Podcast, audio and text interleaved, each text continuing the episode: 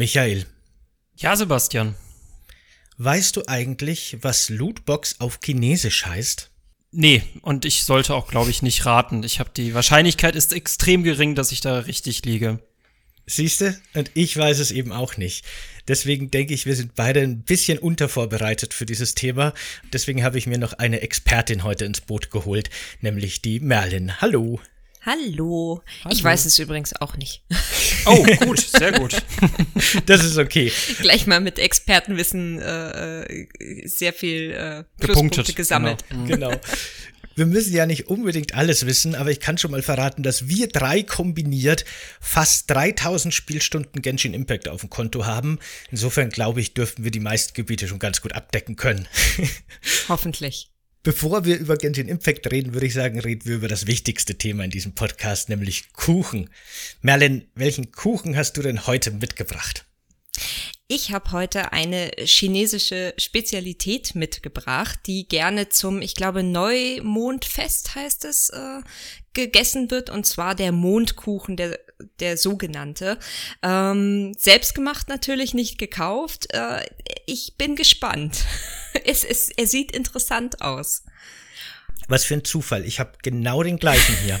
Man möchte es kaum glauben. Wie ist das denn passiert? Wie ist das nur möglich? Der ist wirklich ziemlich interessant, weil der Teig, also das ist quasi so ein Teig mit Füllung im Grunde. Und der Teig selbst wird eigentlich aus Rübensirup mit Mehl gemacht. Da ist keine Milch oder Eier oder irgendwas drin. Und das Innenleben besteht aus roter Bohnenpaste. Also super weird für westliche Verhältnisse. Ich bin auf jeden Fall echt gespannt. Wie sieht's denn bei dir kuchenmäßig aus, Michael?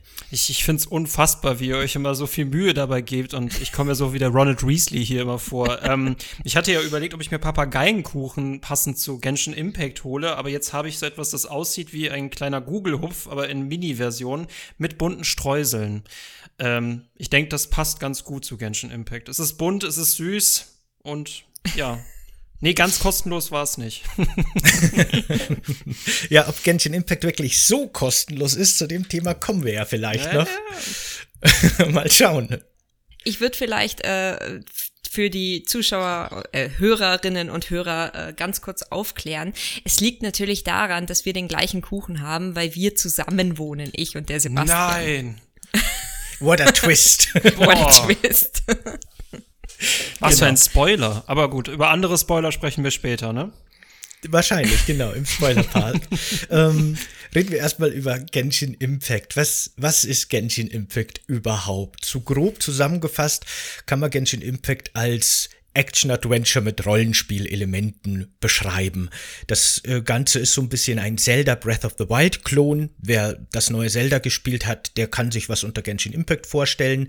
Die Welt ist offen, frei erkundbar, es gibt keine Limitation, man kann überall hochklettern, und auch äh, Segeln quasi, also weite Strecken zurücklegen über Segelflugmechaniken. Das alles über ein Ausdauersystem möglich. Überall in der Welt gibt es kleine Rätsel, kleine Aufgaben und so ganz kleine Minikämpfe, für die man dann immer auch gleich Belohnungen kriegt. Und die äh, ja, die Mechaniken sind vielleicht nicht ganz so physikbasierend wie jetzt zum Beispiel in Zelda, aber man kann halt zum Beispiel Seen mit Eisattacken einfrieren oder äh, Feuer anzünden, Feuerstellen anzünden und äh, so Kombinationen aus verschiedenen Elementarangriffen verursachen dann besondere Effekte. Und das Spiel kommt aber, und da wird's wirklich interessant, mit einigen Triggerwörtern daher für Videospielaffine Menschen. Das ist nämlich ein Free-to-Play-Service-Spiel mit Gacha, also im Grunde einer Lootbox-Mechanik. Und hier haben natürlich viele schon von Anfang an sehr negative Konnotationen mit diesen Begriffen, auch zu Recht. Da werden wir heute bestimmt auch noch drüber sprechen, wie es uns damit ergangen ist. Wie war denn jetzt so dein erster Ausflug in diese Welt von Genshin Impact, Michael? Wie waren so deine ersten Berührungspunkte als jemand, der das Spiel noch nicht wirklich kannte? Äh, ja, ich, ich danke dir auf jeden Fall äh, die, für die Einladung in dieses äh, quietschbunte äh, Wäldchen. Ähm, es ist mein erstes JRPG, lustigerweise damit auch das erste JRPG, das von einem chinesischen Entwickler stammt, was ich an der Stelle sehr interessant finde, dass äh, Entwickler Miho, MiHoYo ja nicht aus Japan stammt. Ähm, Äh, ich habe aber diverse Animes geschaut, deswegen mit ein paar Lore-Geschichten oder Welten oder Klischees bin ich schon vertraut. Also richtig fremd, dann war ich dann nicht so. Ähm, ich habe schon im Vorfeld gehört, ja, es hat viel von Breath of the Wild. Das Lustige an der Stelle ist, ich, ich habe Breath of the Wild nicht gespielt, daher. Ähm, aber jetzt im Nachhinein habe ich mir auf jeden Fall ähm, einen Sinn drauf gemacht. Ja, und äh, mit euch zusammen sind wir nicht bei 3000 Spielstunden, sondern jetzt bei 3006 Spielstunden. Ähm, es ist kostenlos und ich finde dafür, dass es kostenlos ist, finde ich es wirklich beeindruckend, was dieses Spiel bietet. Mein erster Eindruck lautet, ähm, ich bin geflasht. Positiv wie auch negativ. Ah ja, sehr interessant. Da werden wir noch genauer drauf eingehen. Wie würdest du denn jetzt, Merlin, dieses Spiel bewerten nach deinen über 1500, glaube ich, äh, ja, Spielstunden, inzwischen. die du in den letzten eineinhalb Jahren oder so angesammelt hast? Ja, genau. Also man muss sagen, ich momentan spiele ich, glaube ich, täglich so ein bis zwei Stunden in dem Spiel. Mach so mein, mein, meine tägliche äh, To-Do-Liste abarbeiten. Ähm, ich bin ehrlich gesagt immer noch recht begeistert von dem Spiel, auch wenn das tatsächlich was ist, was im, im wenn man es anfängt, einen überschüttet erstmal mit Zeug. Also überall kann man was finden, überall ist irgendwas, was man machen kann. Die Story geht in ganz vielen Punkten weiter, man kann sich da relativ frei entscheiden. Je mehr man so ins Endgame kommt, ähm, desto weniger solcher Punkte gibt's. Also es ist wirklich so, es wird, glaube ich, alle sechs Wochen circa abgedatet, das Spiel mit neuen Inhalten. Und das, da wartet man halt dann so seine sechs Wochen, bis das Neue kommt. Dann hat man eine Woche lang vielleicht neue Sachen und dann ist äh, halt wieder der gleiche tägliche Grind.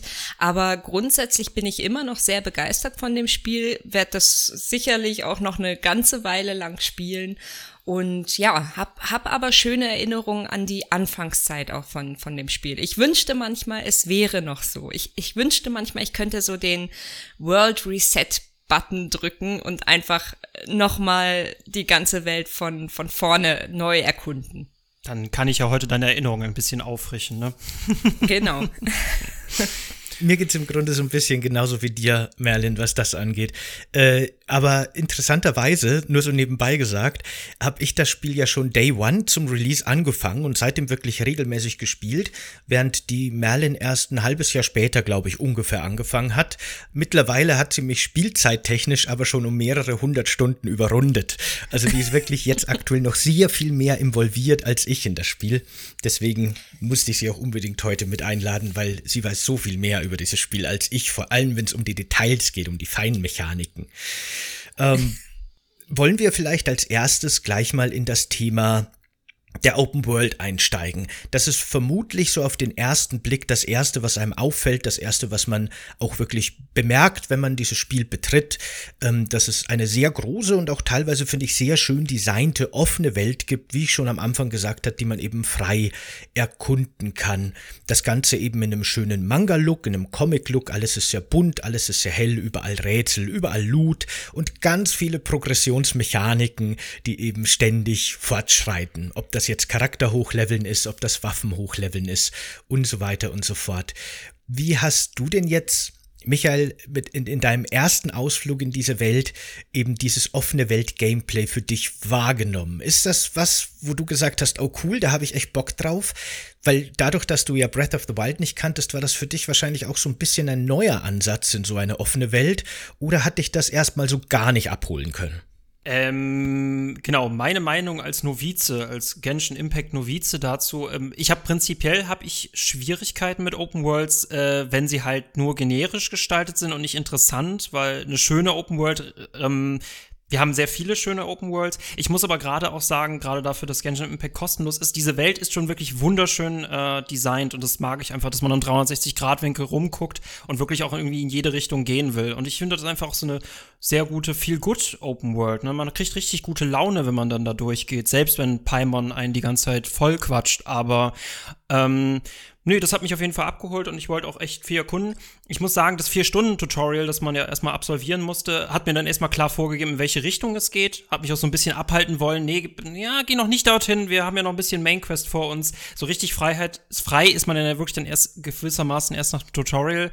Ähm, ich würde sagen, das ist, die Open World ist definitiv das Highlight. Vor allem, ne, man kann Früchte einsammeln, man kann klettern, Äh, und vor allem mit dem Gleiter, das macht wirklich Spaß. Die aber ich glaube im Prinzip, also Entschuldigung, dass ich rein reingrätsche, nee, nee, aber ich glaube im Prinzip nach so einer halben Stunde ungefähr ist man eigentlich, also weil da werden ja nach und nach äh, gleich am Anfang die ganzen Mechaniken freigeschaltet. Man kriegt den Gleiter auch sehr schnell. Ähm, und theoretisch, glaube ich, kann man dann schon fast die ganze Welt erkunden, oder? Wenn man wollte, natürlich. Wenn man wollte schon. Aber ich hatte irgendwie mhm. das Gefühl, also so nach dem, nachdem der Prolog abgeschlossen ist und man auch seine ersten Charaktere hat, ab dem Punkt macht es dann auch irgendwie äh, Sinn, weil man voll ausgestattet ist. Ja, genau. Da öffnet sich das Spiel tatsächlich, wenn man die ersten drei Charaktere kriegt, die man, also die, die, das Hauptteam sozusagen, wenn das Team mal voll ist. Also es ist tatsächlich so, ich habe ja gesagt, die Welt ist relativ offen, aber gerade am Anfang gibt es tatsächlich so Empfehlungen. Wenn man dann gewisse Gebiete betritt, warnt einem das Spiel davor, dass es hier zu hochlevelig für einen aktuell sein könnte und ob man nicht lieber nochmal in die anderen Gebiete zurückgehen will. Das ist wirklich nur eine Empfehlung vom Spiel, aber es gibt da schon so ein bisschen Hürden und durch die Progression schaltet man sich im Grunde die Welt nach und nach frei.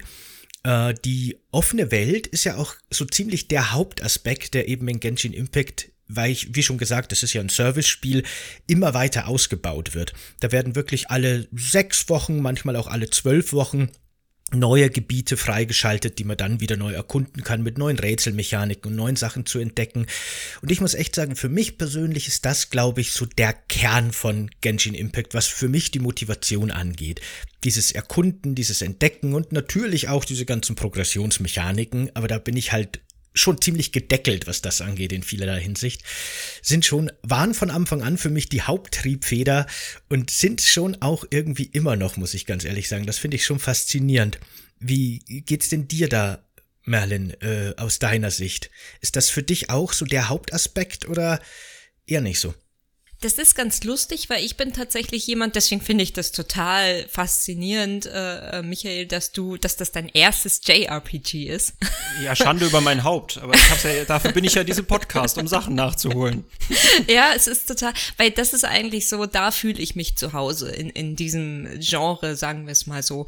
Ähm, die spiele ich unglaublich gerne, aber eigentlich normalerweise bin ich jemand, ich spiele solche Spiele wegen der Story.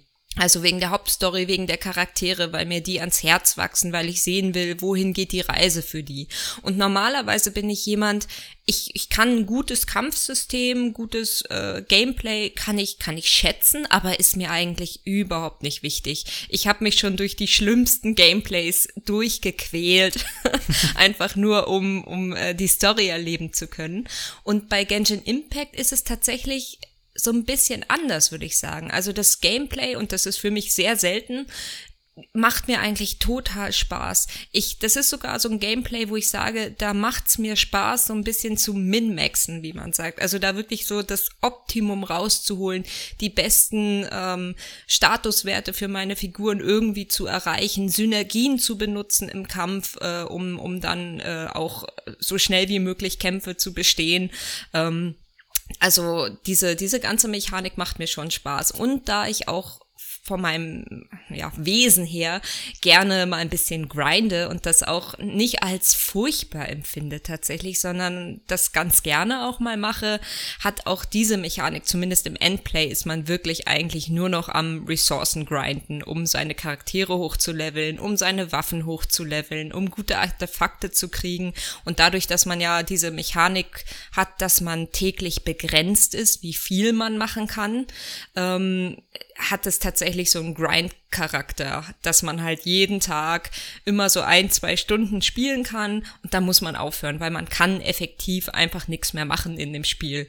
Ähm, trotzdem huckt mich das irgendwie. Trotzdem finde ich das immer noch, auch wenn ich die ganze Gacha-Mechanik mal so wegschiebe, die Grund-Gameplay-Mechanik gefällt mir einfach trotzdem, muss ich sagen. Vielleicht, vielleicht ist es seltsam, aber ich mag das wir, wir GamerInnen sind alle irgendwie seltsam, daher ist es, glaube ich, irgendwie schwierig zu bewerten. Ähm, interessanter Punkt, dass du das so aufzähl, äh, aufzählst. Äh, meine ähm, Triebfedern gewissermaßen sind immer schon die Geschichte gewesen oder die Charaktere. Und das finde ich interessant, weil äh, gerade in Genshin Impact interessiert mich die, also die Geschichte huckt mich seit dem Tutorial über, irgendwie überhaupt nicht. Und die Charaktere finde ich auch irgendwie Anime-typisch in dem Sinne. Also es gibt, diesen, es gibt diese coole Bogenschützen, es gibt äh, den coolen Typen, es gibt Paymon, es gibt Lisa, die irgendwie merkwürdigerweise immer mit mir flirtet oder zumindest höre ich das so ein bisschen raus. Ja, ähm, Lisa ist ein bisschen seltsam. Lisa ist komisch, ja. äh, ich habe sie im Team irgendwie, ja, auch komisch. Hm, nee, und das Lustige ich auch. äh, Grinding ist tatsächlich so für mich so ein absolutes No-No. Eine Story muss mir einen Grund geben, warum ich so und so viele Monster kille. Also gib mir einen guten Grund, soll ich die Welt retten oder soll ich irgendwas anderes Sinnvolles tun? Und sobald mir ein Spiel das nicht gibt, äh, verliert es mich so ein bisschen. Gameplay-technisch bin ich tatsächlich nur in Battle Royales abgeholt. Und bei Genshin Impact, selbst wenn ich jetzt privat das Gefühl hatte, ah, so ein bisschen verlierst du mich gerade, habe ich mir dann trotzdem einfach noch mal so einen Buff gegeben, dass meine Neugierde mich so ein bisschen weitergetrieben hat. Selbst wenn mir jetzt mich die Story und die Charaktere nicht so krass hucken, diese Welt hat mich tatsächlich doch gehuckt. Über die Story und die Charaktere können wir im Spoiler-Part noch mal ausführlicher ein bisschen reden. Ich habe nichts verraten. Paimon. Ich habe ich hab nee, nur nee, gesagt, nee, Lisa flirtet mit mir. Mehr habe ich nicht gesagt. Ja, ja, alles gut. Aber ich kann auch verraten, dass ich, glaube ich, ungefähr nach einer Stunde Gameplay angefangen habe, die meisten Dialoge zu überspringen. Und das mache ich bis heute so, recht erfolgreich. Äh, man kann dann oft schon einschätzen, weil es ist wirklich so. Zwischen 99 Prozent von sinnlosem Gelaber, meiner Meinung nach, in dem Spiel, gibt es dann einige kleine Perlen, die es echt wert sind, fast mhm. schon, dass man sie wirklich auch spielt und äh, auch zuhört dann. Aber ja, die muss man finden, leider. Dies, das ist leider nicht der Standard in dem Spiel. Aber also, äh, ja, Entschuldige, sag. Man muss, man muss sagen, Faustformel ist, wenn etwas nicht vertont ist, ist es egal. Das sowieso. Dann kann man es einfach wegklicken. Aber unser Charakter redet gar nicht. Dann, das heißt also, wir sind auch egal, oder wie? Also e-, ehrlich gesagt, ja. es ist, ich weiß nicht, ob es dir schon aufgefallen ist, aber man kann ja tatsächlich, wenn man, wenn man in Gesprächen ist, dann kann man ja manchmal auswählen, mhm. äh, sage ich, äh, Option A oder, mhm. oder Antwort B oder Antwort A, B, C und es ist einfach vollkommen egal. Es ist einfach vollkommen egal, was da steht. also ob man jetzt Variante A oder Variante B nimmt, ähm, das, das hat keinerlei Einfluss auf das, was dann weitergeredet wird mit den anderen Charakteren. Ha, wie, wie, wie schade. Naja, gut, okay. Es ist schade, ja. Ja, unsere Hauptfigur ist ja eben stumm, wie du schon gesagt hast, Michael, aber deswegen haben wir eben Paimon dabei. Mhm. Das ist im Grunde mhm. so ein, ein permanenter Begleiter, so eine kleine Fee, die neben einem herschwebt. Und die übernimmt quasi die Dialoge für unsere Hauptfigur. Und die ist wirklich also ich muss sagen, gerade am Anfang habe ich die sofort als die nervigste Anime-Figur im ganzen Universum identifiziert. Die war anfangs einer der Hauptgründe, warum ich die Dialoge übersprungen habe. Aber mittlerweile muss ich echt sagen, glaube ich, habe ich irgendwie so ein Stockholm-Syndrom entwickelt oder so, was die Figur angeht. Weil irgendwie mag ich Paimon mittlerweile, muss ich leider gestehen, auch wenn es mir peinlich ist. Aber gut, ähm, Merlin, du hast vorher schon das Kampfsystem angesprochen. Über das würde ich auch gerne noch ein bisschen weiterreden, weil das ist ja auch wirklich ein ganz zentrales Element, in das man ja. so ein bisschen seicht herangeführt wird von Genshin Impact. Da wird jetzt Michael wahrscheinlich noch gar nicht so viel dazu sagen können, das aber dann im späteren Spielverlauf und gerade im Endgame super wichtig wird. Ich habe ja schon gesagt, dass die verschiedenen Elemente miteinander interagieren können und dadurch entstehen Elementarreaktionen. Und deswegen muss man sich immer gut überlegen, man kann in seinem Kampfteam, in seinem aktiven Kampfteam immer vier Figuren auf so eine Art Schnellwahltaste legen und die dann durchschalten. Es ist immer nur eine Figur aktiv auf dem Feld, die kann dann einen, also neben den normalen Angriffen, einen Elementarangriff und einen Special-Angriff machen, einen Burst. Ähm, die quasi stärkere und elementar behaftete Version von den Standardangriffen sind. Und wenn man dann die Charaktere in der richtigen Reihenfolge durchschaltet, kann man eben gewisse Elementarreaktionen auslösen. Wasser und Eis friert Gegner zum Beispiel ein. Wenn man dann mit einer großen Keule drauf hat, dann zersplittern die. Elektro und Feuer führt zu so kleinen Explosionen und so weiter. Da gibt's ganz viel. Da kann man eben wirklich mit den unzähligen Charakteren, die es mittlerweile in Genshin Impact theoretisch gibt, ganz viel rumexperimentieren, ganz viel Kombination machen und sehr viel, sehr effektive Wege sich eben zusammenklauben, wie man besonders effektiv ist. Merlin, hast du oder wie wichtig ist denn jetzt zum Beispiel für dich genau das Kampfsystem, das ich beschrieben habe, in deiner Motivation, das Ganze jetzt eben schon so lange und auch so intensiv jeden Tag zu spielen? Du hast ja schon angedeutet, dass das für dich, dass dir das viel Spaß macht. Ähm, experimentierst ja. du da auch wirklich viel rum? Ähm, schaltest du auch immer wieder gerne neue Charaktere frei, um dann deine Teams zu ergänzen und ein bisschen rumzubasteln einfach? Oder wie ist das für dich? Äh, tatsächlich ja. Also das war am Anfang bei mir gar nicht so sehr der Fall. Ich habe halt einfach, also das Spiel kann man relativ gut, würde ich sagen, durchspielen, wenn man einfach nur drauf drauf kloppt, sage ich jetzt mal. Also wenn man einfach guckt, okay, immer mal wieder schlagen, dann ist der Skill, äh, der, der hat ja einen Cooldown einfach nur, dann benutzt man den wieder, dann ist der Burst voll, dann benutzt man den und so schaltet man halt seine Charaktere durch. Anfangs habe ich das halt einfach so gespielt, wie die meisten Spiele, die ich spiele. Äh, nicht so sehr drauf gucken, was würde denn miteinander gut funktionieren, sondern einfach mal, einfach mal draufschlagen und dann geht das schon. ähm, Inzwischen ist es aber tatsächlich so, dass ich total gerne experimentiere, was funktioniert dann gut zusammen. Ich mache das, ich habe ein relativ großes Hauptteam, also ich habe schon sehr, sehr viele Charaktere relativ weit gelevelt und ich mache das, ich spiele tatsächlich relativ viel im Multiplayer. Ähm, das ist ja auch so ein Aspekt. Das Spiel hat einen Multiplayer, der ist aber nicht besonders gut. Man kann nicht sehr viel machen. Also äh, außer dass man halt bestimmte Domains, äh, wo man, wo man halt Artefakte farmen kann oder wo man Auflevel-Materialien Fakten äh, grinden kann, die kann man im Multiplayer auch spielen mit bis zu drei anderen Spielern zusammen. Und durch dieses Spielen mit anderen Spielern, die ja dann alle ihren eigenen Charakter auswählen, komme ich immer wieder auf so neue, neue Variationen, welche, welche Charaktere denn gut miteinander äh, funktionieren könnten. Ich probiere auch relativ viel meine Teams durch. Also ich habe nicht so das eine Hauptteam, sondern ich benutze immer wieder, je nachdem, wie ich gerade Lust habe, neue Charaktere. Und manchmal passiert es halt einfach, dass mir auffällt, oh, die funktionieren ja echt gut zusammen. Also ich habe jetzt vor kurzem erst wieder eine Teamkombination gefunden, wo ich mir denke, wow, das hätte ich gar nicht gedacht, dass die, dass die so gut miteinander funktionieren, dass dass die sich so gut ergänzen, dass da so gute ähm, ja, Elemental Reactions, wie es heißt, also diese Reaktionen, diese elementaren zusammenkommen und dass die halt gut aufeinander abgestimmt sind. Das, das macht mir sehr viel Spaß, da rum zu experimentieren, immer wieder neue zu nehmen. Und das ist tatsächlich so, ähm, ich ziehe ja im Gacha-System eigentlich nur für Charaktere, die mir irgendwie sympathisch sind und welche, die ich jetzt nicht sympathisch finde oder ein bisschen langweilig, für die ziehe ich eher nicht. Auch wenn ich weiß, dass die so in der Community sehr beliebt sind und auch sehr stark werden können. Ähm, und dann ist es schon manchmal so, wenn ich dann sehe, der, der Sebastian hat die dann in der Regel, weil der hat irgendwie alle Charaktere. der zieht, der zieht für alle. Ich sammle und wenn die ich dann, halt. ja, ja, du bist eher so der Sammler. Ähm, und wenn ich die dann bei ihm mal ausprobiere oder auch in den, in den äh, Versuchsmöglichkeiten, die dieses Spiel da manchmal gibt für neue Charaktere, die ausprobiere, dann denke ich mir schon so, ah, ich, ich, ich, du bist mir zwar super unsympathisch, aber irgendwie würde ich dich schon gern haben, einfach nur um zu sehen, wie du mit anderen Figuren zusammen funktionierst. Da möchte ich eine wichtige Frage stellen wegen ne, Gotta Catch 'em All sammeln und äh, ist Genshin Impact streng genommen wie Pokémon? Ein, ein Pokémon, in dem man die Pokémon nur aus Lootboxen kriegt. Vielleicht so ein kleines bisschen, aber naja. Ich, ich habe eine Frage, weil ich, ich weiß, wir, wir, wir umfahren dieses Thema Gacha noch eine längere Zeit, aber ich habe trotzdem nur eine Frage bezüglich dessen. Kann man sich diese Charaktere einfach so kaufen? Nein. Selten. Das ist ärgerlich. Ja. es ist tatsächlich so in, in Fankreisen, es gibt so Charaktere, auf die warten die Leute seit, also weil die, wenn die neu da sind, wenn die neu äh, vorgestellt werden, sind die natürlich erstmal für, ich glaube immer so drei Wochen, kann man dann für die ziehen, für die, für die speziellen Charaktere und dann sind die weg.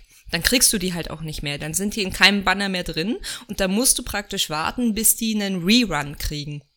Und da gibt es so Charaktere, da warten Leute halt monatelang drauf, weil sie unbedingt diesen Charakter haben wollen, bis der mal wieder im Rerun kommt. Ich glaube, der nächste steht jetzt schon an, äh, da äh, gibt's aber schon Gerüchte, dass der jetzt kommt und ich weiß, dass sich da ganz viele Leute freuen. Da muss man vielleicht ganz kurz zur Einordnung sagen. Ich habe es ja schon angesprochen, das Spiel hat ein Lootbox-System, ein sogenanntes Gacha-System, so ein bisschen eine spezielle Form der Lootbox. Und diese Lootboxen sind eben mit ihrem exklusiven Inhalt zeitlich begrenzt in der Regel. Genau, aber darüber werden wir später eh nochmal ausführlicher reden. Aber nur zur Erklärung nochmal an der Stelle. Ähm, Merlin, erklär doch mal, weil du vorher drüber geredet hast, dass du gerne mit deinen Teams rumexperimentierst. Für alle, die Genshin Impact kennen und spielen, ohne jetzt die, die es nicht kennen, zu sehr zu langweilen, sag doch mal kurz dein Lieblingsteam. Um, ach, das, äh, ich habe ja schon gesagt, ich habe ganz viele Teams. Um, ich glaube, mein momentanes Lieblingsteam ist als ja so ein bisschen Main-Damage-Dealerin tatsächlich Kokomi, aber auch als Heilerin. Beidou als Sub-Damage-Dealer, ähm, dann noch Kasua für Swirl. Oh Gott, das ist, das hört sich jetzt voll, voll. Äh ich höre gern zu. Ich verstehe fast nichts, aber ich höre trotzdem gerne zu, weil du Ahnung davon hast. Ja. Genau. Also Kasua für Swirl und dann entweder Songli oder Zhongli, wie er heißt, oder ähm, Diona fürs Schild. Das ist so gerade mein Lieblingsteam mit dem ah, Spiel. Ja. Sehr cool. Ich habe eigentlich von Anfang an so ein bisschen mein Standardteam. Ich habe auch Songli dabei für das Schild natürlich, klar. Ich habe Bennett dabei, weil der gut buffen und heilen kann. Venti für die Crowd Control, weil der kann so einen Wirbelsturm erzeugen, der vor allem kleinere Gegner alle sammelt und Chao, weil der dann in sehr kleinem Radius super viel Schaden raushauen kann. Also die beiden ergänzen sich super. Und das ist zum Beispiel auch so ein Spielstil, in dem man auf die Elemental Reactions, über die wir jetzt schon geredet haben, relativ viel verzichten kann, sondern eher Crowd Control im Zentrum steht. Aber gut, Michael, hast du von all dem, über das wir jetzt geredet haben, in deinen ersten paar Stunden irgendwas mitbekommen eigentlich? Also ja, ich habe mir jetzt aufgeschrieben, äh, Genshin Impact ist wie Pokémon, aber die Pokémon sind in dem Fall nicht in Pokebällen, sondern in Gacha-Boxen. Ähm, ich habe das auf jeden Fall mitgenommen und ich fand, das war auch eine überraschende Mechanik, weil ich hatte jetzt auch befürchtet, dass es nur draufhauen ist und dass man auch mehr, des, mehr stattdessen nicht machen kann. Und da war ich plötzlich überrascht, dass man die ja miteinander kombinieren kann, diese Effekte. Äh, vor allem, weil das auch immer sehr gut vorgeführt wird in diesen Vorführungslevel. Ähm, das habe ich mitgenommen. Ich habe auch so ein bisschen ausprobiert. Was mich wirklich gestört hat, und da müsst ihr mir einfach diese Frage beantworten, ab wann wird das Gegnerdesign spannend? Weil ich habe in meinen sechs Stunden, habe ich entweder bin ich auf Wattebällchen getroffen oder auf diese äh, Krieger. Und es hat mir einfach leid getan, diese, Leu diese Kreaturen anzugreifen, weil mhm. die keinerlei Grausamkeit oder Bosheit in mir geweckt haben. Mhm, mh. Verstehe ich, ja. Ja, ein traditioneller JRPG-Manier sind, ist das Gegnerdesign in der Regel sehr putzig. Das stimmt auf jeden Fall, vor allem wenn es um Aber warum Schleims töten wir sie geht. dann? Weil, ich meine, diese Schleims sind ja von der Lore her total emotionslose Elementaransammlungen. Also die, die empfinden so. gar nichts, ne? Also keine Sorge, da kannst du draufhauen. Bei der Lore Hilly, von den, die genau. Hilly Church ist ein bisschen eine andere Sache, aber da wollen wir da nicht spoilern. Ja. ja. Aber gut. Ähm, es gibt in dem Spiel tatsächlich relativ viel Gegnervariation. Die beginnt allerdings eigentlich erst so richtig im zweiten Gebiet dann in Liue. Also das Spiel ist so in fiktive Nationen aufgeteilt, die so auf echten Echtweltnationen beruhen. Und so das Startgebiet ist Mondstadt. Das ist sehr stark auf Deutschland ausgerichtet vom Stil her. Und da äh, trifft man wirklich, glaube ich, nur Elementarschleims und diese, diese ja schon fast eingeborenen Hilly-Trolls. Äh, und ansonsten gibt es da, glaube ich, tatsächlich gar nicht so viel an Gegnervariation. Ne? Das geht dann erst in Lihue los, wo dann die Fatui eingeführt werden und auch diese, diese Schatzjäger. Da gibt es dann sehr viel Variation an menschlichen Gegnern. Und dann hat quasi jedes neue Gebiet, jede neue Nation auch wirklich seine eigenen Gegnertypen. Da gibt es dann insgesamt tatsächlich viel Variation, aber die sind regional sehr begrenzt und tatsächlich lässt sich das Spiel da relativ viel Zeit, die einzuführen. Ja, das stimmt. Ja, das stimmt tatsächlich. Also Mondstadt ist, die gesamte Mondstadtregion, würde ich sagen, ist tatsächlich so ein bisschen, das ist halt das Startgebiet. Da hat man noch nicht so viel Variation. Es ist lieb und nett und schön, aber so richtig los geht's, glaube ich, erst wirklich dann eben ab Lioe, ab Inazuma dann. Da wird's aber auch. Wie viele Spielstunden sprechen wir hier? Also ich glaube, je nachdem, wie viel man erkundet halt auch, das ist natürlich immer ein wichtiger Aspekt, äh, dürfte so die Hauptstory und das Erkunden des Gebiets, das jetzt aktuell veröffentlicht ist, bestimmt 60 Stunden übersteigen insgesamt. In das Denk zweite auch, ja. Gebiet schwer einzuschätzen, jetzt ehrlich gesagt 10, 20 Stunden, sowas. Äh, okay, es liegt einfach nur an meiner fehlenden Geduld. Okay. okay. Es ist schon so, es kommt halt auch ein bisschen drauf an, wie viel man die, die Story wegklickt. Aber ich glaube, das zieht sich schon ganz schön. Also in meiner Erinnerung, wie gesagt, es ist schon lang her. Aber die ganze Story, also wenn man die äh, Mondstadt-Story so im Großen und Ganzen abgeschlossen hat und dann nach Liyue kommt und dann die Liyue-Story anfängt mit dem neuen Arkon da. Also in, in, meiner Erinnerung, das zieht sich ewig. Das zieht sich ewig hin, äh, was da, also die, die Haupt, allein die Hauptstory, die man da machen kann. Ähm, ja, und Inazuma genau das gleiche. Das ist auch ewig, glaube ich. Da spielt man schon so seine 20, 30 Stunden bestimmt pro Gebiet, wenn man, wenn man einigermaßen äh, sich gut umschaut. Äh, ich kann an dieser Stelle tatsächlich nur die Perspektive eines Anfängers ne, äh, äh, wiedergeben und äh, das ist, das hat mich schon hart auf die Probe gestellt. Also es hat mir wirklich was geboten und gleichzeitig auch so ein bisschen äh, äh mich hängen lassen. Deswegen finde ich das immer sehr spannend, was sich offenbar hinter dem Horizont befindet äh, und höre da ganz äh, neugierig und aufgeregt zu. Du hast jetzt Mondstadt oder Startgebiet noch nicht verlassen, nehme ich mal an, oder in deinen ersten Stunden? Doch, doch, doch, doch. Ich habe auch schon gegen diesen Drachen gekämpft, äh, äh, ober der Stadt, und ich habe auch schon die vier Tempel abgeschlossen. Und ab jetzt heißt es eigentlich, äh, jetzt kannst du die äh, Welt erkunden, und dann habe ich auch eine Arena gefunden. Ähm, doch, also ich würde sagen, ich bin angekommen. Ich weiß, wie gesagt, da, da ihr das ja auch nicht genau, genau wisst, ähm, ich weiß nicht, wie viel Zeit ich dann noch bräuchte, um zum nächsten Gebiet zu kommen. Okay, das, genau, weil ähm, in dem Spiel verwirrenderweise heißen sowohl die Städte als auch die großen Ländereien um die Städte herum immer gleich. Also mit Mondstadt meinte ich das grüne Wind- und Wiesengebiet, äh, das größere. Nee, dann bin ich noch in Mondstadt, genau. in einem mhm. Land, auch wenn ich die Stadt Mondstadt schon verlassen habe. Ja, genau. Ja, genau, sehr schön. Ähm, hast du, Michael, in dem angeteasten, über das wir jetzt schon öfter geredet haben, Gacha-System mal gezogen auch? Äh, du, jetzt sprechen wir über Gacha Impact. Okay. ähm, ich habe jetzt vom Spiel ein bisschen was bekommen ähm, und glaube, habe zwei Schwerter bekommen. Ich hatte keinen Charakter. Nein, das ist aber, das ist aber echt nicht. schade. Aber da die Charaktere mich, wie gesagt, sowieso noch nicht so ähm, äh, gecatcht haben, wollte ich noch keinen weiteren bekommen. Und dann bin ich tatsächlich auf diese Gebete gegangen und dachte mir so, ja, äh, ich, äh, gehen wir jetzt davon aus, ich hätte gern ein paar Schöpfungskristalle. Wie viel müsste ich denn dafür löhnen? Und da das Ding direkt mit meinem PlayStation Store verbunden ist, wurde mir ein bisschen schlecht. Aber ja. ja. Absolut. Ähm, Absolut, ja. Das ist jetzt echt schade. Ich wäre jetzt gern darauf eingegangen, wen du bekommen hast und wie du mit deinen Charakteren zufrieden warst. Aber du hattest im Grunde nur die Charaktere, die das Spiel einem vom Anfang an bietet oder die einem nach und nach kostenlos zur Verfügung gestellt werden. Genau, und ich fand Ember an sich schon so cool äh, genug. Aber ich habe auch eben schon mal gescrollt, wie viele Charaktere es gibt. Ähm, ja, auf jeden Fall, da gibt's viel zu sammeln. Aber noch so richtig gecatcht hat mich da noch niemand. Ah ja, okay, alles klar. Das ist deswegen ein bisschen lustig, weil Amber, die ist durchaus ein Fan-Favorite, das schon, aber Amber ist berühmt und berüchtigt als die mit Abstand nutzloseste Figur in ganz Genshin Impact. aber gut, ähm, auf jeden Fall charismatisch. Er hat, hat, seine, hat seine Fans. Auf Figur. jeden Fall. Ja, mich auch. Sehr schön. Genau, also die Lootboxen, über die wir geredet haben, muss man vielleicht ganz kurz erklären. Das muss man sich im Grunde so vorstellen. Man verdient, während man dieses Spiel spielt. Einfach so durchs Erkunden, durchs Kisten öffnen, durchs Quest absolvieren, nach und nach Premium-Währung. Und diese Premium-Währung kann man unter anderem für sogenannte Gebete im Deutschen oder Wishes auf Englisch ausgeben.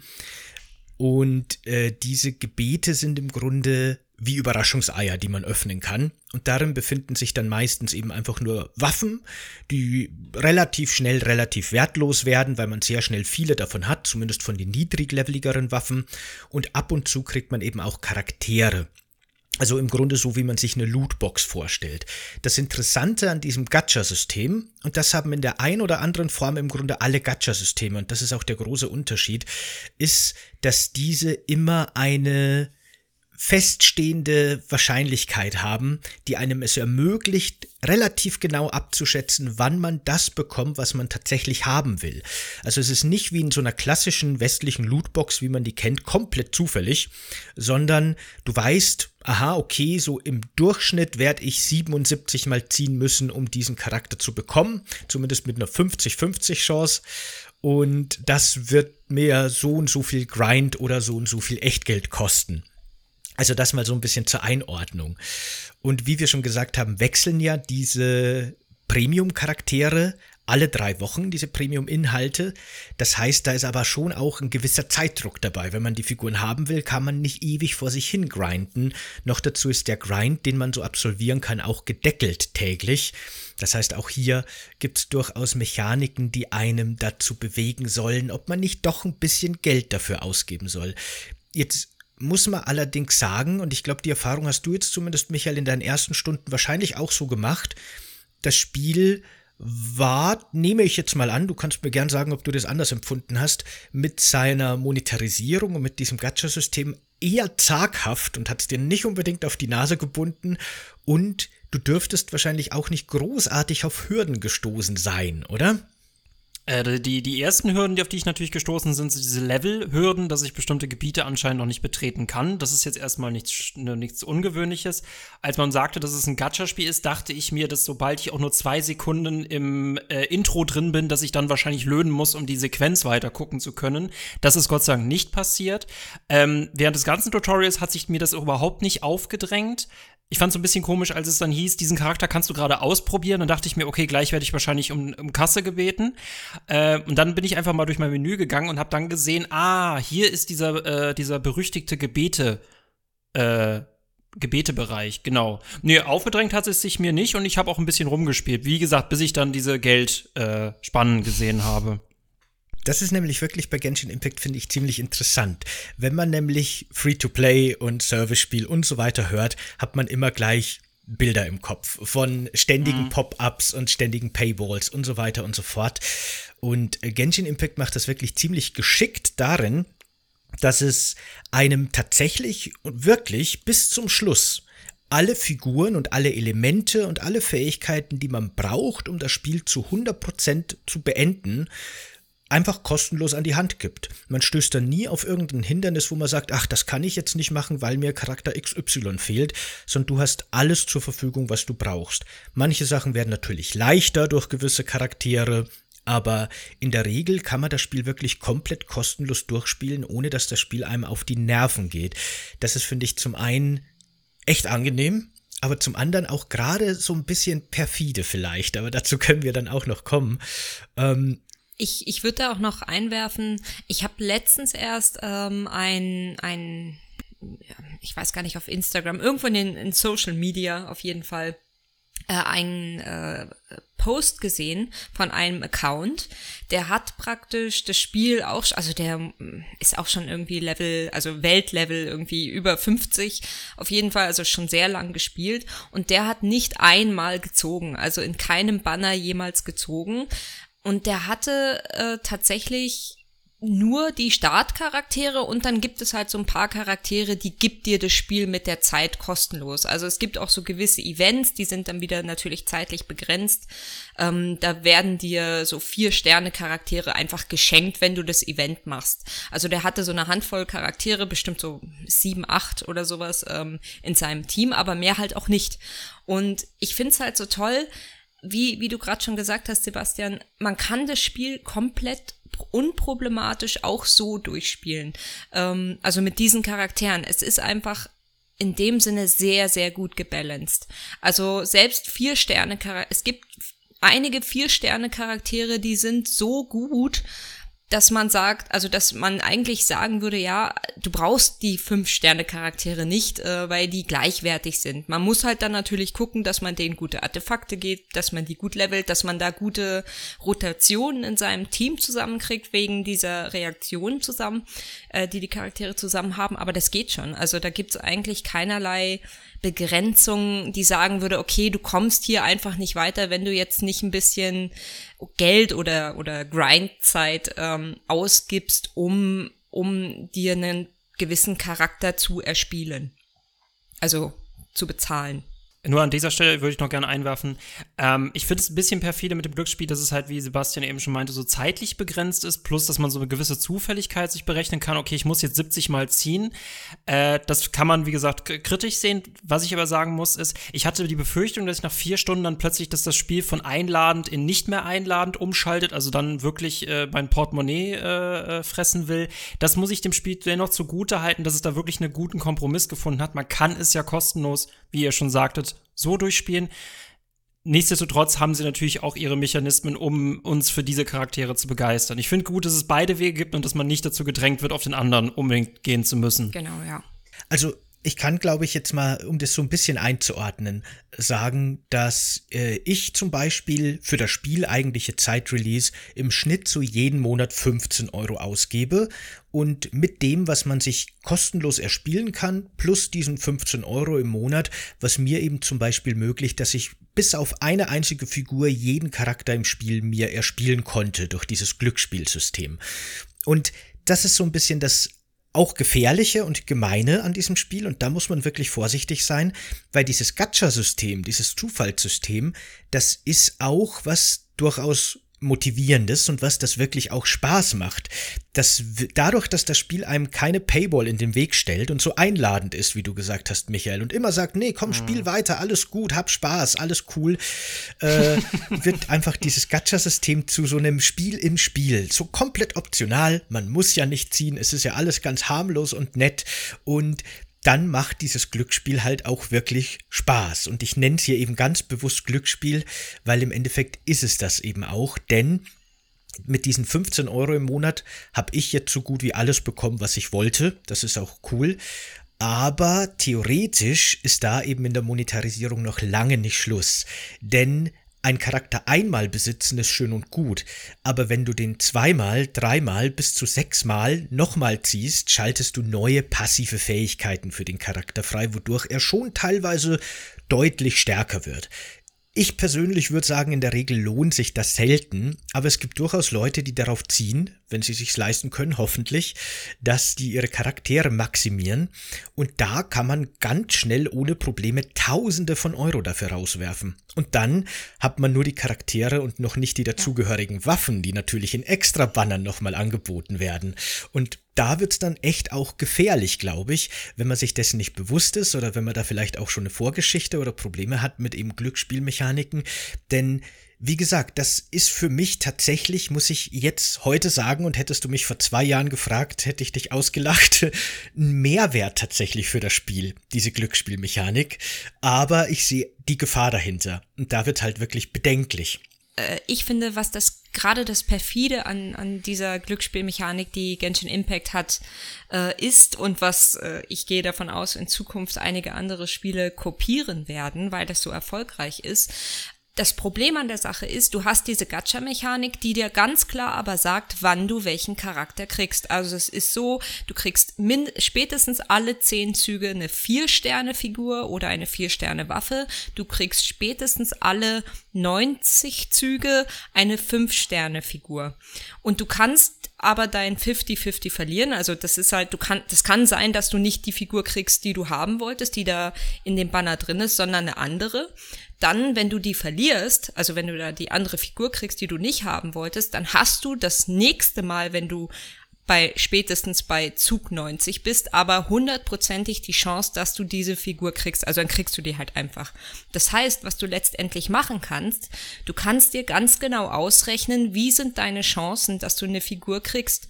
Und wenn es jetzt so ist, dass man sich ähm, Wünsche heißt es ja auf Deutsch, wenn man sich die angespart hat und dann zieht man und zieht und dann verliert man seinen 50-50 und dann zieht man natürlich weiter, weil man frustriert, frustriert ist und dann ist man vielleicht schon wieder bei Zug 50 und dann weißt du ganz genau, okay, wenn ich jetzt noch mal 30 mal ziehe, dann bin ich bei 80, dann ist die Chance, dass ich diese Figur, die ich so unbedingt haben will, dann auch kriege, schon sehr, sehr hoch.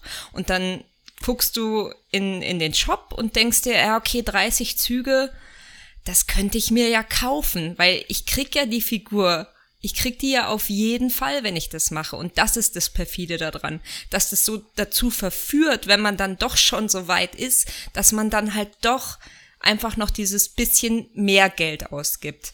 Diese, diesen Effekt hatte ich selbst auch schon. Also es gab eine Figur, die wollte ich unbedingt haben und dann habe ich den 50-50 verloren und dann ziehe ich weiter und dann, dann kann ich mir schon ausrechnen, okay, äh, mit den Events, die noch kommen, mit der Zeit, die das Banner noch da ist, ich schaffe es nicht mehr, dass ich hundertprozentig den Charakter auch wirklich kriege und dann habe ich Geld ausgegeben dafür. Und das ist finde ich so super perfide, weil du weißt, dass du die Figur kriegst. Nicht wie in anderen ähm, Gacha-Mechaniken, wo es wo du nicht weißt, ob du die kriegst, wo es sein kann, dass du die beim nächsten Zug kriegst, aber vielleicht musst du noch tausendmal ziehen. Und du weißt es halt einfach nicht. Und bei dem Spiel weißt du es ganz genau, du kannst es dir ausrechnen. Das ist schwierig. Drei Punkte dazu. Äh, dann ist es natürlich auch nicht verwunderlich, dass sie halt eine Milliarde bereits nach den ersten sechs Monaten nach Release verdient mhm. haben. Das kommt offenbar gut an. Äh, Punkt zwei, das finde ich halt interessant, weil Sebastian, du meintest das eben, diese Gacha-Mechanik taucht er eher so als Minispiel im Spiel auf. Aber wenn ich das jetzt gerade auch schon höre mit dieser 50-50-Variante, ich merke, ich habe wirklich nur die Spitze des Eisberges kennengelernt, dann wird es doch immer noch zum, eher doch zum Main-Game, während das Kämpfen im Hintergrund doch äh, stattfindet. Und meine dritte Frage ist, wenn man so einen Riesenstress dann für sich aufnimmt, nur um diese eine Figur zu bekommen, war es sie, wenn man sie dann bekommt, ist dann auch wert? Naja, wenn du so viel investierst. Ach so, dadurch bekommt sie diesen Wert. Also ja, genau. beziehungsweise genau. sie erhöht genau. den Wert dadurch. Ganz ehrlich. Oh. ich finde, also äh, den Effekt gab es bei mir tatsächlich. Dadurch, dass ich so viel investiert habe für diese Figur, ist die für mich tatsächlich irgendwo wertvoller dann geworden, dadurch, dass ich die dann hatte wohingegen ich mich total freue. Also ich habe jetzt vor kurzem einfach mal, also die Chancen waren super gering. Also ich glaube, die ersten, das ist tatsächlich so, dass das kann man sich ausrechnen. Da gibt's Seiten für, die das für einen machen. Die ersten 60 Züge oder so, da hat man für eine 5-Sterne-Figur, ich glaube, eine Chance zwischen 0,5 und 1,5 Prozent, dass man die kriegt. Also also niedrig ohne mhm, Ende. Mhm. Und dann habe ich, glaube ich, 20 Züge. Ich habe mir gedacht, ach ja, was, was, ich krieg's eh nicht, ich ziehe jetzt einfach mal. Und dann habe ich die bekommen. Und dann sogar gleich in einem Zehn Zehnerzug, also weil man kann einzeln ziehen oder auch zehnmal gleich zusammenziehen. In einem Zehnerzug gleich zwei Fünf-Sterne-Figuren. Und das war so, wow, okay, voll cool. Aber irgendwie ist es dann halt auch so ein bisschen, ja, ich weiß nicht, es ist ganz komisch. Also, weil, weil ich die so einfach bekommen habe, war ich so, okay. Come on, lass mich doch bitte doch mal 50 Mal ziehen. Also das möchte ich mir jetzt auch verdienen. Ja, ja, es ist, es ist ganz seltsam. Diese, diese Ziehmechanik, das ist schon, das hat so einen ganz eigenen äh, teuflischen Charme ich, ich, ich freue mich, dass ich dieses Spiel nicht kennengelernt habe. Ich bin, ich denke mal nicht, dass ich damit, äh, dass ich nicht, ich bin nicht dafür empfänglich, äh, denke ich mal nicht. Äh, dann nur eine Frage, aber was war denn der, der eigentliche Impuls, diese Figur bekommen zu wollen, wenn sie ja danach aufgewertet worden ist? Du, du musst ja diese Figur am Anfang irgendwie cool gefunden haben. Ja, genau. Erstmal nur, genau. Ne? Das macht Genshin okay. Impact äh, eigentlich auch finde ich ganz gut, weil es die Figuren, also es gibt ja immer wieder so ähm, Stories, wo die Figuren, wo einzelne Figuren in Vordergrund gestellt werden, auch so äh, ähm, Zeit exklusive Stories, also die dann über 20 Tage gehen oder so. Und wo dann die die eins jede Figur oder fast jede Figur hat ja auch eine eine eine eigene Story, wo sie so kurz vorgestellt wird, wo man pr praktisch so einen Teil mh, hm, der der Story dieser Figur dann spielt. Und die machen das schon sehr gut, dass sie die Figuren einfach gut in in, in in Szene also zur Schau stellen, einfach, einfach gute mhm. Szenen mit denen machen, dass die alle irgendwie so was Sympathisches haben und dass die halt einfach alle irgendwie echt cool sind. ich kann es gar nicht besser beschreiben. Also die haben, die machen das schon sehr gut. Wobei ich sagen würde, ähm, wir hatten das ja mit der Story schon, die, die Hauptstory, das ist so komisch, weil einerseits machen sie stellen sie die Figuren dann doch immer wieder so einzelne Szenen, die so cool sind, wo ich mir immer denke, oh, wenn das ganze Spiel so wäre, aber der Rest der Story ist halt einfach. Äh.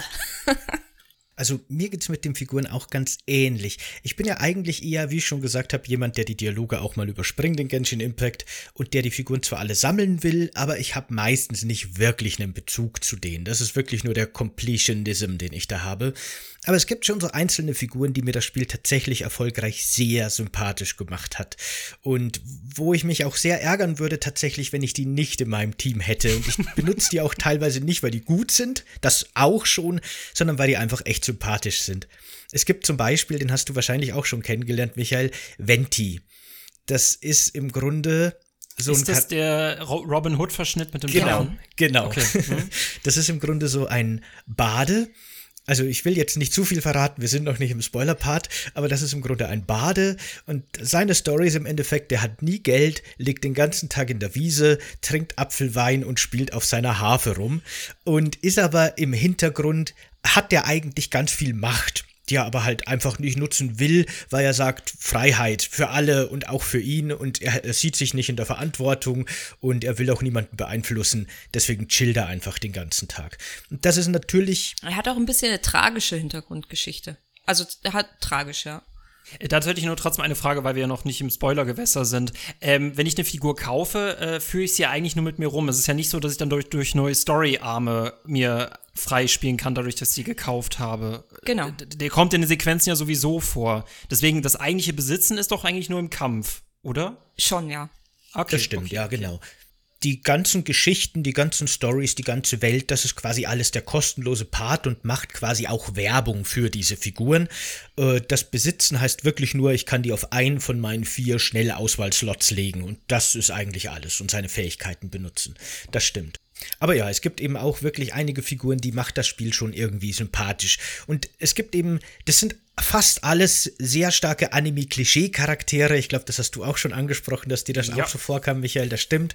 Aber genau diese Stereotype funktionieren halt auch. Und ich glaube, da ist wahrscheinlich für die meisten Spieler und Spielerinnen sind so diese zwei, drei Stereotype dabei, die funktionieren wie zum Beispiel Chao, der einfach der typische Sasuke ist. und äh, es gibt auch diese Anti-Helden eben. Also wirklich jedes Klischee, das man sich denken kann, ist da drin, definitiv. Ähm, Gut. Ich, ich, jetzt will ich an der Stelle, bevor wir jetzt in den Spoiler-Part übergehen, nochmal ein bisschen des Teufels Advokaten hier spielen und möchte mal vielleicht ein bisschen provokant noch eine Frage für euch in den Raum stellen. Im Westen ist ja Free-to-Play und sind ja so Lootbox-Mechaniken ziemlich verschrien. Und wir haben ja schon drüber geredet, warum das auch durchaus zu Recht so ist, weil es gibt durchaus wirklich Gefahren, die davon ausgehen. Aber jetzt könnte man halt, wenn man sich so ein bisschen die Entwicklung des chinesischen Videospielmarkts anguckt, wo ja Videospiele im Grunde seit den 90ern verboten waren, wo die einen sehr schweren Wachstumsprozess hatten, wo auch sehr viel Armut noch vor kurzem in dem Land herrschte und wo Leute einfach nicht den Zugang hatten zu Spielen, und wo eben Free-to-Play ein ganz wichtiger Einstiegspunkt war. PC und Free-to-Play war quasi der Startpunkt für die, den chinesischen Videospielmarkt. Da hat sich wirklich eine parallele Videospielgeschichte zu unserer, wie wir sie im Westen oder auch in Japan äh, kennen, entwickelt. Einfach eine eigene Kultur im Grunde. Und ursprünglich hatte das eben auch den Vorteil, dass, wie schon gesagt, Leute, die in Armut leben und Leute, die eben kein Geld hatten für Videospiele oder auch nicht die Möglichkeit hatten, auf westlichen Content zuzugreifen, äh, Zugang zu diesen Spielen. Und man könnte jetzt ja die Frage stellen, ob dieses Free-to-Play-Modell, wie es zum Beispiel Genshin Impact anbietet, wie wir schon gesagt haben, sehr frei, sehr zugänglich, nicht aufdringlich, man kann alles spielen kostenlos, könnte man eben die Frage in den Raum stellen, ob das westliche Pendant dazu, dass Spiele durch möglichst manipulative Werbung überhyped werden, dass man die Katze im Sack kaufen soll, ohne vorher zu wissen, was eigentlich genau in dem Spiel wartet, wo im Vorfeld teilweise irreführend beworben wird, wo so eine Fear of Missing Out erzeugt wird und wo es dann nachträglich noch heißt, naja, aber das Spiel wird dir vielleicht noch mehr Spaß machen, wenn du jetzt noch mehr Geld für DLCs und Microtransactions ausgibst ob das nicht vielleicht ebenso verwerflich oder vielleicht sogar noch schlimmer ist als das eigentlich offene System, das jedem quasi den Zugang gewährt und dann halt bei den sogenannten Wahlen, also den Reichen, ordentlich abkassiert, während alle anderen relativ frei spielen können. Wie würdest denn du dazu jetzt stehen, boah, Michael, zu dieser provokanten boah. Aussage? Äh, erste Frage an dich, Zugang zu was genau? Weil Genshin Impact ist für mich entweder diese quietschbunte Welt oder dieser Casino-Planet. Zweiter Punkt, äh, zweiter Punkt, äh, ja, du hast Leute, die da Zugang zu haben, die vielleicht kein Geld haben, aber die können ja genauso süchtig werden durch das Spiel und das eine Geld, was sie haben, auf den Kopf schmeißen, nur weil sie irgendeinen Charakter haben wollen. Das würde ich als extrem schädlich einstufen. Ähm, der Unterschied ist, was mit dem Westlichen ist, und äh, wir könnten jetzt etliche Beispiele nehmen äh, Videospielversprechen, Cyberpunk 2077. Der Punkt ist ja, ich kann das Spiel ja nachher wieder zurückgeben. Ich kann mein Geld, das ich verloren habe, ja wiederbekommen. Was jetzt vielleicht bei einer Collectors Edition vielleicht nicht funktioniert oder nicht bei einem DLC. Aber ich oder kann den digital. Schaden ja. Ja, aber ich kann den Schaden ja reparieren. Das könnte ich bei Genshin Impact nicht. Letzter Punkt noch von meiner Seite dazu. Ich persönlich würde, ich, ich, ah, ich mag Lootboxen nicht und ich finde, dadurch, dass 90% Spaß an diesem Spiel haben können, auf dem Rücken von 10%, die darunter wirklich existenziell leiden. Das von mir dazu. Nein, ich finde West äh, beides ist schlimm, aber ich finde äh, Lootboxen schlimmer. Okay. Also ich möchte auch nochmal betonen, dass das nicht unbedingt meine Meinung ist. Ich wollte das wirklich nur Ach mal. so, überhaupt nicht. Als, ja, klar, vollkommen. Genau, als These in den Raum stellen. Also äh, genau, was du schon angesprochen hast, würde ich auch so unterschreiben. Diese Suchtspirale ist wirklich eben gefährlich. Und in der Regel ist es halt bei westlichen Spielen so, ja, gebe ich halt manchmal meine 60 Euro zum Beispiel im PlayStation Store aus, wo ich keinen Refund bekommen kann in der Regel, habe mir vielleicht mal Müll gekauft versehentlich, okay, sind 60 Euro Flöten, ich kann mich aber nicht massiv verschulden normalerweise mit so einem sagen wir mal, Vollpreisspiel. Und das ist schon ein zentraler Unterschied. Andererseits finde ich, finde ich halt den Gedanken wirklich interessant, dass man sagen kann, okay, Free-to-Play ist für alle da, jeder kann spielen und wir finanzieren unser Spiel durch sehr, sehr reiche Menschen, die sich diesen ganzen kosmetischen Kram und sowas leisten können. Ist vom Grundgedanken her ja vielleicht auf jeden Fall finde ich das einen interessanten Gedanken, der natürlich mit seinen ganz, ganz großen Fallgruben daherkommt. Ja. Ich würde sagen, es ist auf, auf verschiedene Arten, es ist, es ist gleichwertig schlimm, aber eben verschieden.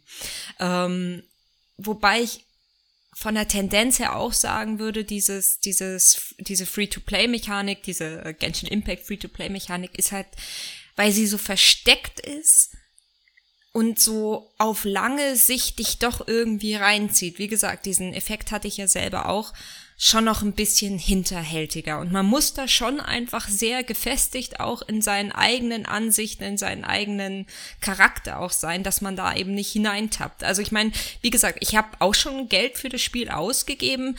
Ich, für mich persönlich kann es aber natürlich immer äh, also für mich noch rechtfertigen. Ich sage, okay, mhm. ich spiele das Spiel jetzt seit 1500 Stunden. Ähm, dass ich dann so und so viel Geld schon dafür ausgegeben habe, ist für mich gerechtfertigt, weil äh, ich, ich diese Zeit ja auch genieße und für diese Zeit dann halt einfach einen gewissen Wert auch zahle, das ist für mich okay. Ich habe, es gibt aber auch Sachen in dem Spiel, also gerade so, ähm, das ist wirklich, also es ist wirklich lächerlich. Ähm, es werden einzelne Kostüme für manche Charaktere. Wenn du das mal umrechnest mit dieser Währung, die die haben wollen, da kostet ein rein kosmetisches Kostüm für einen Charakter um die 30 Euro. Boah. Wo ich echt sage, also der Charakter kann mir noch so sehr gefallen, nie im Leben, nie im Leben würde ich dafür Geld dann ausgeben, dass der halt einfach ein bisschen anders aussieht. Aber wenn man sich selber, also wenn man da halt diese, diese Sperre drin hat, dass man da nicht total verfällt und sagt, also in, in so ein Wahnsinn abgleitet und dann halt einfach, obwohl man sich's nicht leisten kann und auch nicht leisten sollte, vielleicht so viel Geld dahin schmeißt, ähm, dann finde ich es okay, aber die Gefahr ist natürlich da bei Leuten, die da einfach ein Problem mit haben, die da diesen Drang dazu haben oder diese Tendenz in eine Sucht zu verfallen. Das ist schwierig. Und da hast du halt bei anderen Spielen, also so West, ich sag jetzt mal dieses westliche Pendant mit, du kaufst ein Spiel für einen Festpreis und kaufst dann vielleicht noch DLCs dazu. Da ist ja die Anfangshürde schon da. Also ob du jetzt ein Spiel, was du nur von Reviews kennst oder so, was du aber selber in dem Sinne noch nie gespielt hast, dann wirklich erstmal bevor du überhaupt anfangen kannst, 50, 60, 70 Euro auf den Tisch legst, da ist ja die Hürde schon eine ganz andere, als wenn du jetzt sagst, ach ja, das ist kostenlos, ich lade mir das jetzt mal runter und dann spiele ich mal so 20, 30, 40 Stunden rein und dann hast du ja schon investiert in das Spiel. Dann hast du ja schon Zeit investiert in das Spiel und, und du hast ja schon zu den Charakteren eine gewisse Verbindung. Da gibt man halt leichter dann mal Geld aus. Ne? Ja. Also, von daher ist die Tendenz für mich schon eher zu sagen, dieses Genshin Impact System ist gefährlicher. Ähm, ich möchte da noch ergänzen, ich finde so, Glücksspiel an sich will ich ja überhaupt gar nicht verteufeln, aber die Sache ist die, wenn ich ein Casino betrete, weiß ich, was mich dort erwartet. Und ich brauche mhm. diese Räume auch gar nicht aufzusuchen. Und äh, es ist ja nicht so, dass Genshin Impact, sagen wir mal, so eine Videospiel, äh, also zum Beispiel eine Glücksspielwarnung in seinem Intro hat. Korrigiert mich sofort, wenn ich falsch liege, aber es steht ja äh, de facto einfach nicht drin. Und äh, das finde ich an der Sache kritisch. Nichtsdestotrotz, ich kann Biojo da nicht 100% Schuld geben. Ja, sie haben diese perfiden Systeme. Andererseits, äh, es ist halt auch immer noch die eigene Verantwortung. Und wenn Leute halt wirklich ja offenbar äh, glücksspielsüchtig sind, sollten sie sich dann in, genau in dem Moment Hilfe suchen. Die Verantwortung liegt bei beiden. ein, ein, ganz wichtiger Punkt, den wir halt jetzt noch gar nicht angesprochen haben, aber das sollte man in dem Kontext unbedingt erwähnen.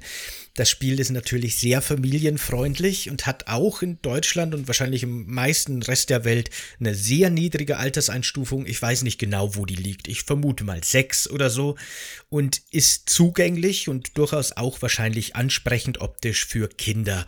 Und da wird es natürlich sehr problematisch, wenn man Minderjährige, wenn man teilweise kleine Kinder unter, also diesem Glücksspiel einfach, was es ja von der Mechanik her durchaus ist, aussetzt und das eben teilweise, wie du schon sagst, es gibt ja keine Warnhinweise und auch die USK scheint da das nicht so auf dem Schirm zu haben, äh, ohne dass die Eltern wirklich wissen, was sie ihren Kindern da antun. Deswegen kann man wirklich auch provokanterweise sagen, lasst eure Kinder lieber Call of Duty oder ähnliche Shooter spielen als Genshin Impact oder Roblox oder ähnliches. Ich habe es gerade mal äh, nachrecherchiert, ab zwölf Jahren äh, gibt die USKs okay. Zwölf, okay. Also auf jeden Fall auch viel zu früh.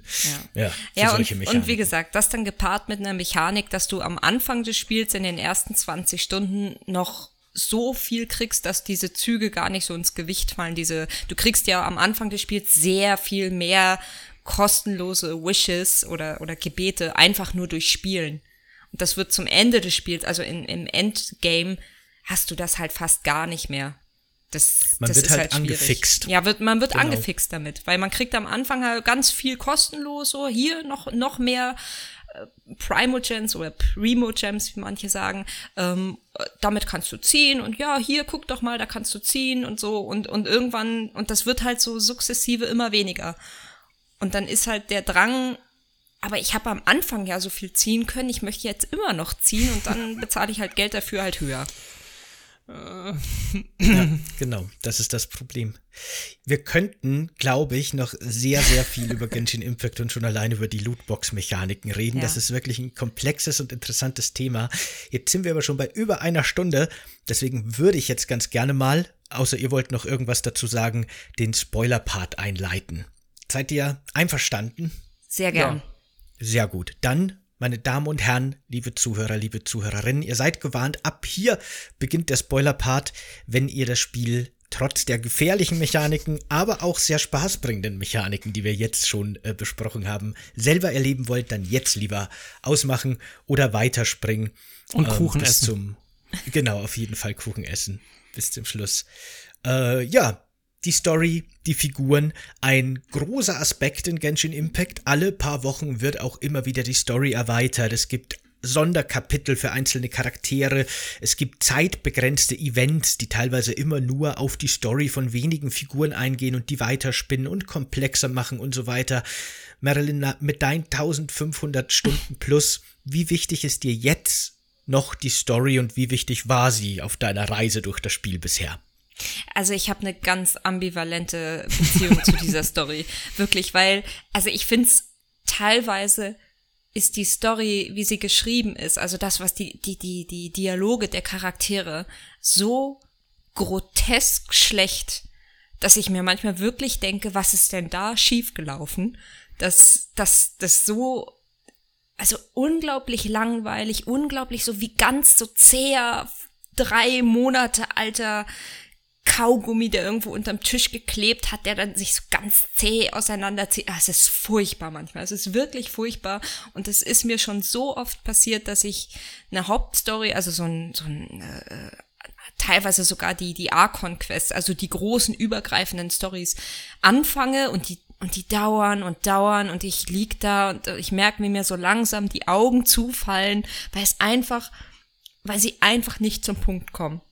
Also das ist wirklich, das ist manchmal wirklich grotesk, wie, wie furchtbar das geschrieben ist. Ähm, also wer macht das bitte?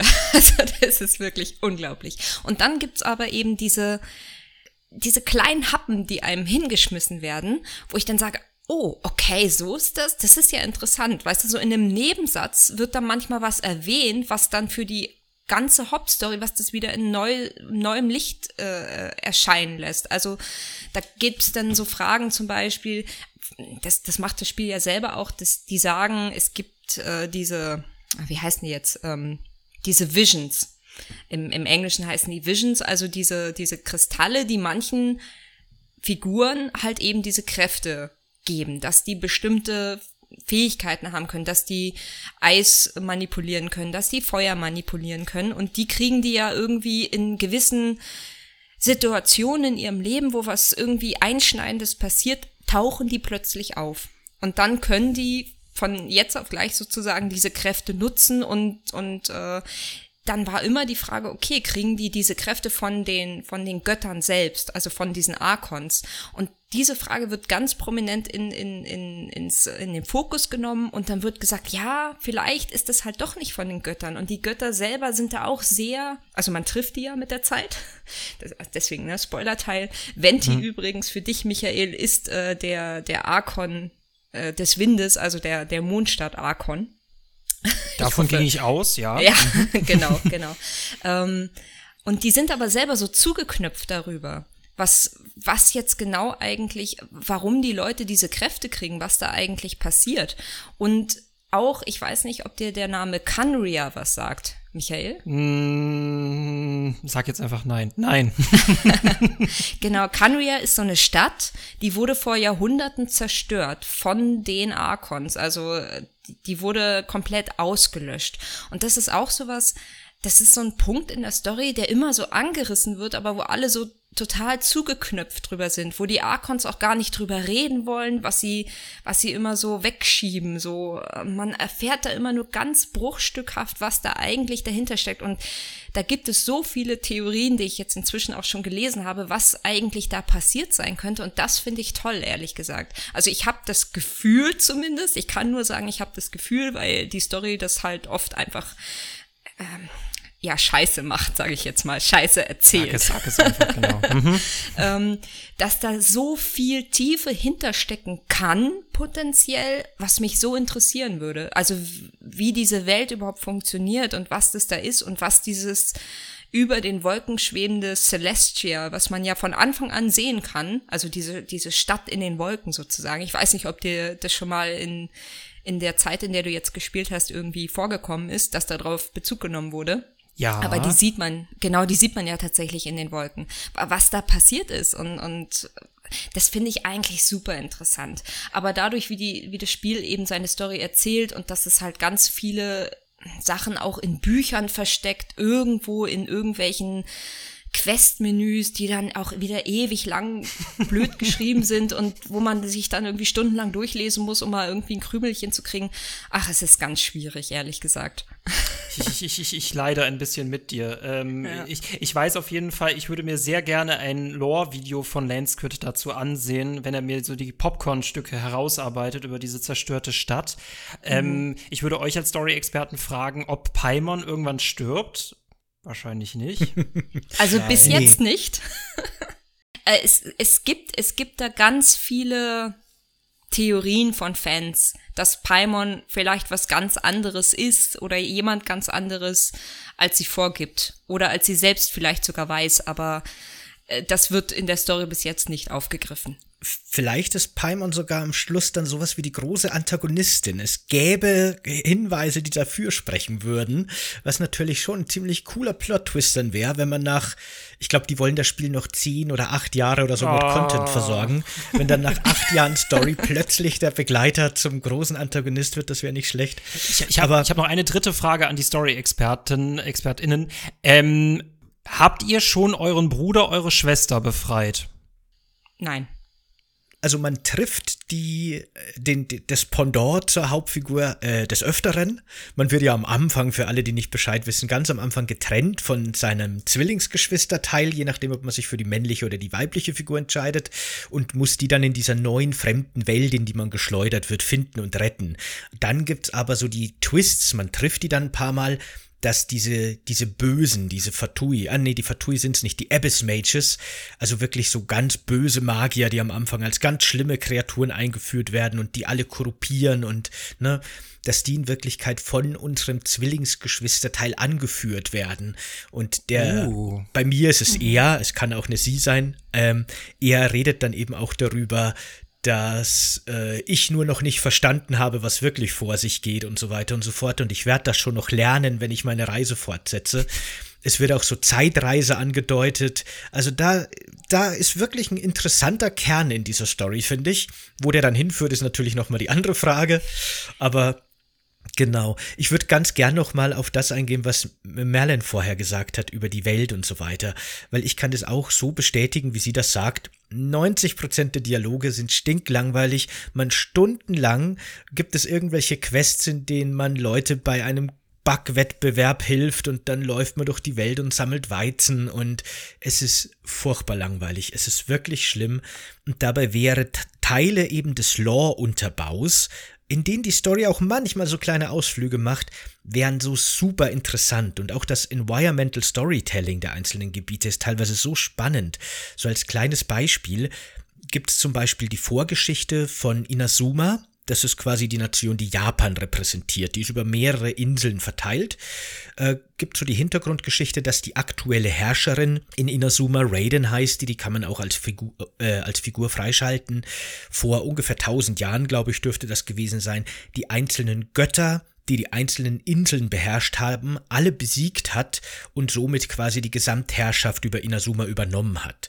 Und wenn man diese einzelnen Inseln bereicht, bereist, kann man wirklich auf jeder einzelnen Insel die Überreste dieser Kämpfe noch ganz schön in der Welt integriert sehen.